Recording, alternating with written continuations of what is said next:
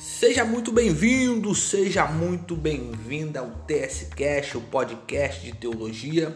Meu nome é Marcos Lassi Júnior e nós vamos aprender mais da palavra de Deus. Hoje estamos aqui com um episódio magnífico. Estamos aí trazendo uma série de as sete cartas da igreja do Apocalipse e hoje vamos ver sobre a introdução ao Apocalipse.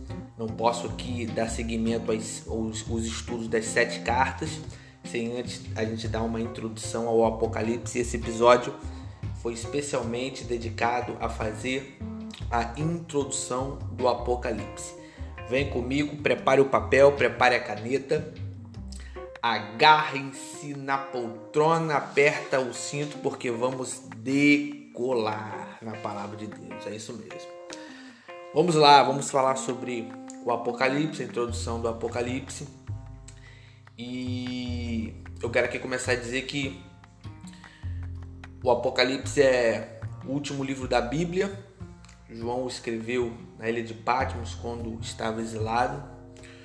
O Filho do Homem, Jesus, ressurreto e glorificado, se revelou ao apóstolo João que estava na ilha, preso na ilha de Patmos. A gente pode ver isso no Apocalipse capítulo 1, versículo 9 e o duplo sentido e o duplo objetivo, perdão, de Cristo era: primeiro, desvelar um diagnóstico espiritual de sete igrejas na Ásia Menor com as quais João tinha familiaridade. Segundo, revelar a João uma série de visões que apresentam os eventos e fatores associados ao fim dos tempos. Apocalipse é o apogeu da revelação divina é também a resposta à oração do povo de Deus em todos os tempos. Lembra lá? Venha a nós o teu reino.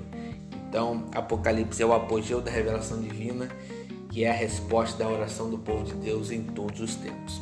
Nos evangelhos somos levados a crer em Cristo, nas epístolas a amá-lo, mas no Apocalipse a esperá-lo.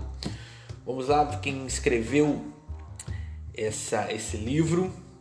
Todos nós sabemos que o autor, é, apesar de muitas controvérsias acerca da autoria do Apocalipse, não tenho dúvidas que foi o apóstolo João quem o escreveu. A opinião tradicional sustenta também que o autor do Apocalipse é o apóstolo João, que escreveu o quarto evangelho e as três cartas de João. Entre as evidências para sustentar essa opinião estão, primeiro, o escritor se refere a si mesmo como João. Capítulo 1, versículo 4, 9, capítulo 22, versículo 8 do Apocalipse, depois você confere aí. Ele tinha um relacionamento pessoal com, os, com as sete igrejas da Ásia Menor, ou seja, o apóstolo João tinha um relacionamento pessoal, gente, com as sete igrejas da Ásia Menor Ásia não é, só lembrando aqui, né, que Ásia não é o continente asiático hoje que vemos aí, mas sim uma província romana da Ásia, situada no lado ocidental da Ásia Menor. Vamos lá, data. Em que data, Marco Júnior, foi escrito o Apocalipse? Vamos lá, vamos entender.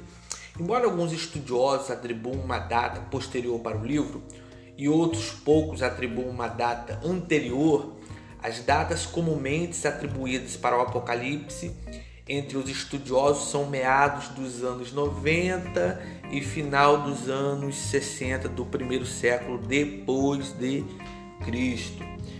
Em 65 depois de Cristo, os cristãos eram perseguidos por Nero. Já em torno de 95 depois de Cristo, os cristãos eram perseguidos por Domiciano. Com base nessas informações, de acordo com a tradição, João pastoreava a igreja em Éfeso quando foi banido por Domiciano em 95 depois de Cristo. Foi Domiciano que enviou João para a ilha de Patmos, é isso mesmo. Então, de acordo com a forte tradição da igreja primitiva, afirmamos que a data que foi escrita o Apocalipse foi 95 depois de Cristo. Anote essa data aí. Introdução às sete igrejas. Vamos lá. Em Apocalipse capítulo 1, versículo 19, Jesus dividiu o livro em três partes. Primeira, coisas que vistes. Segunda, coisas que são. E terceira, coisas que hão de acontecer.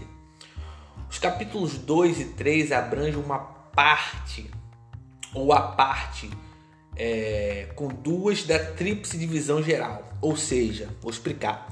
As coisas que são concernentes à igreja do passado e do presente. Os capítulos em apreço contêm sete mensagens ou sete cartas à igreja que existiam na província romana da Ásia. São elas Éfeso, Esmirna, Pérgamo, Tiatira, Sardo, Filadélfia e Laodiceia. Havia nessa província, e até maiores, mas estas que foram escolhidas por Jesus através do apóstolo João, mensagens dirigidas às igrejas por intermédio de seus respectivos pastores representantes. O fato de haver outras igrejas na região e terem sido escolhidas apenas sete indicam que, estas representadas o ciclo completo da igreja, ou seja, Cristo selecionou essas sete igrejas para ilustrar as possíveis condições espirituais da igreja até o seu retorno. As sete igrejas aqui mencionadas representam sete períodos da história universal da igreja como o corpo de Cristo. Basta ver as confrontações feitas às igrejas e comparar aos períodos da história da igreja. As sete cartas falam também sobre condições espirituais prevalecentes nas igrejas no tempo de João, que caracterizam a igreja em todos os tempos. Éfeso retrata o declínio primitivo do cristianismo vital, no término do primeiro século, a perda do seu primeiro amor. Esmirna descreve o período da perseguição no segundo e no terceiro século. Pérgamo representa a união da igreja e o Estado sob o império de Constantino no quarto século, com sua consequente corrupção eclesiástica e moral.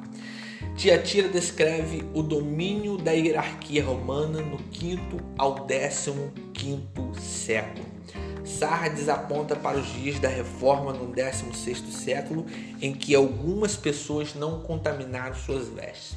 Filadélfia fala de um período de evangelização por líderes como John Wesley, Waterfield, século décimo e oitavo, quando todas as portas estavam abertas para o evangelho. Laodiceia, né? Vamos lá, quem adivinha? Laodiceia mostra a apostasia do final dos tempos. Acreditamos que estamos vivendo essa era. As cartas apresentam uma estrutura bastante equilibrada, uma divisão em sete partes para cada igreja. Primeira, proclamação, apresentação, declaração, aprovação, censura, exortação e recompensa. Duas das igrejas, Esmirna e Filadélfia, não recebem uma palavra de desaprovação a respeito delas. No outro lado oposto está Laodiceia, com nenhuma palavra de aprovação. Meus queridos, essa foi a introdução aí do livro do Apocalipse, uma breve introdução para entrarmos, é, para darmos entrada aí no nosso segundo episódio que vai falar acerca da igreja de Éfeso. Fica ligado aí, que espero que o seu conhecimento seja enriquecido por esse podcast, por essa introdução. Que Deus te abençoe. Até o próximo podcast. Te espero lá. Valeu!